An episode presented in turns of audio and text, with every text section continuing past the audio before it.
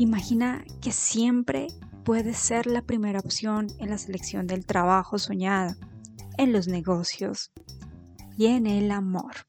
Hola, ¿qué tal? Soy Carol Franco. Vamos a marcar cada espacio donde estés. Los demás van a percibir de ti lo que realmente eres.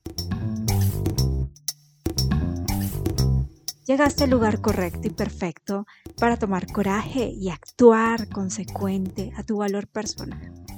Sí, ya es hora que valoren lo que eres, pero sobre todo que tú te reconozcas, tú reconozcas tu valor, aunque yo prefiero llamarlo poder personal. Márcate con Carol Franco y expandirás tu marca personal. Bueno, existen dos tipos de personas a las que el humor sencillamente les sale por los poros y las que no, las que definitivamente hasta hacernos reír puede costar un poco más de esfuerzo. Entonces, si el humor es tan importante para el storytelling, ¿cómo lo manejo? ¿Cómo desarrollo esa habilidad? Entonces aquí vamos a poner varias cosas en claro.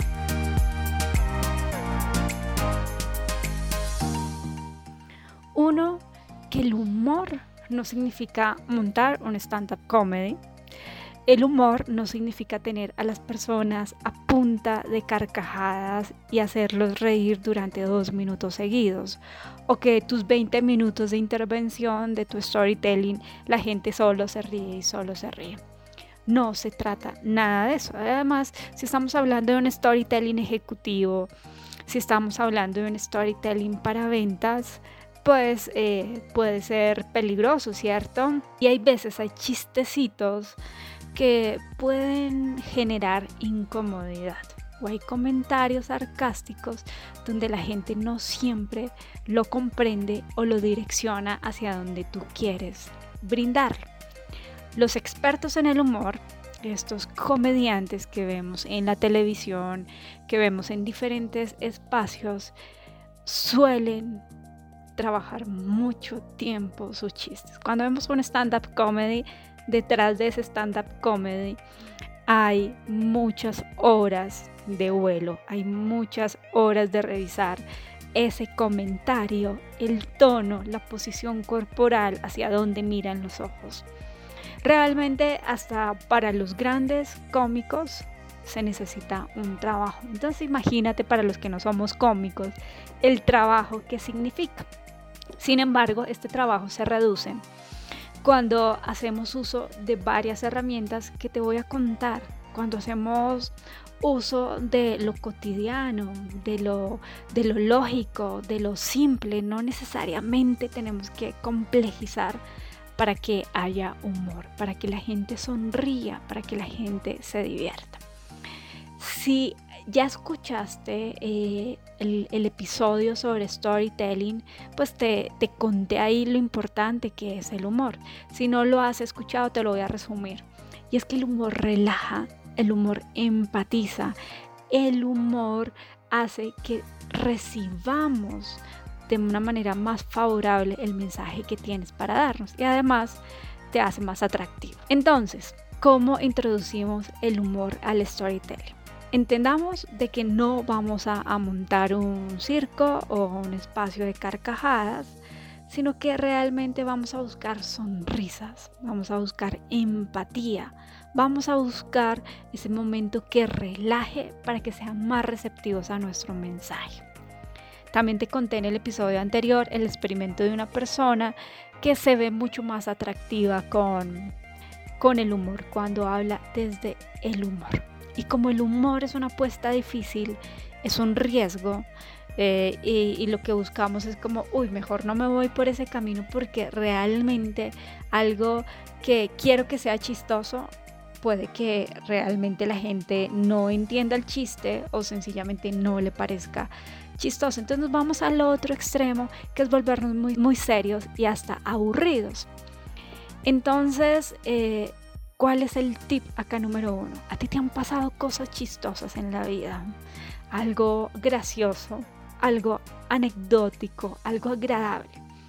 Y seguramente cuando lo has comentado en una cena, en una reunión con amigos, en un momento del trabajo, la gente soltó una carcajada, la gente sonrió, la gente tuvo una expresión positiva y de agrado de esa historia.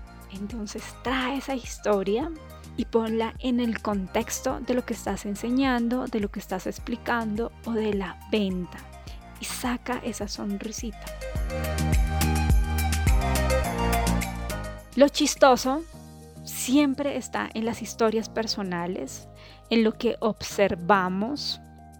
Así que busca ese momento chistoso y darle esa adaptación al contexto de tu historia. Luego viene la analogía con sátira, que es otra herramienta que puedes usar. Si tú dices, bueno, mi momento chistoso no estoy tan seguro que en esa audiencia pueda resultar chistoso, entonces vete a una analogía que tenga sátira, pero que sea una sátira explícita en el sentido de que yo pueda hacer la conversión rápidamente. Por ejemplo, acá hay una. Si los estadounidenses quieren vivir el sueño americano, deberían irse a Dinamarca, dice Richard Wilkinson. Él dio un TED, eh, TED Global en el 2011. Entonces, esa analogía con sátira, la gente dice, ¡ja! Y se ríe un poquitico. Ya, ahí los tiene relajados. Ya ahí eh, estás entrando en las ligas del humor. Ahora, otro tercer recurso que te dejo es cita, pero no las comunes, no las de Albert Einstein, no la de los filósofos. Puedes citar a tu abuela, puedes citar a tu jefe, a tu hijo, que dice cosas curiosas. Esas citas también relajan.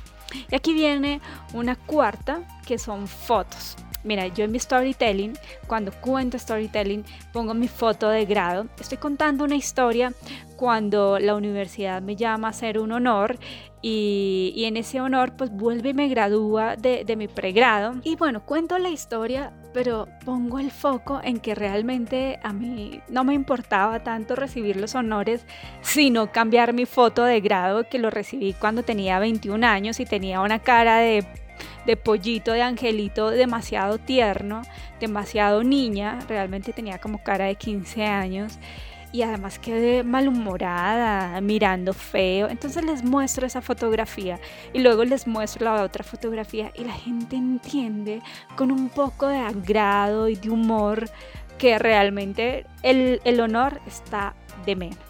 Si era importante cambiar esa foto de grado. También tengo otra historia y es que mi hija menor, eh, y bueno, eso lo cuento con más detalles, pero mi hija menor tiene eh, un peluchito pequeño que le llama vaquita. Y todo el mundo cuando la ve dice, ay, qué lindo, ¿cómo se llama? Vaquita, pero si es un cerdito, y realmente es un cerdito, pero ella le puso vaquita. Un día vaquita eh, se perdió en el colegio y Vaquita era la contención emocional de, mi hija. Entonces no podía dormir sin Vaquita, lloró por Vaquita eh, muchas horas y lo que hicimos fue un se busca a Vaquita. Y, no, y cuando ves la foto, pues lo ves con gracia porque realmente es un marranito, es un cerdito con nombre Vaquita y él se busca y, y todo eso genera un ambiente relajado en ese storytelling. Entonces busca una foto, busca una foto de un momento curioso, de un momento chistoso, de un momento simpático y retrata esa situación.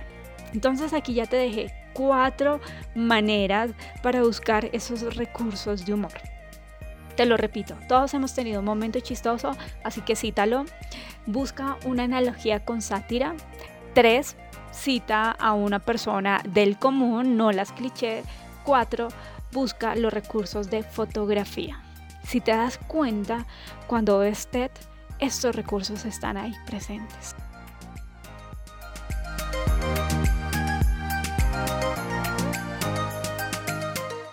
Esta conversación ha finalizado por hoy. Sin embargo, me encantaría saber de ti. Las mejores conversaciones ocurren después. ¿Qué tal si nos encontramos en mi página carolfranco.com o nos seguimos en LinkedIn e Instagram? También puedes enviarme un email con tus preguntas y comentarios.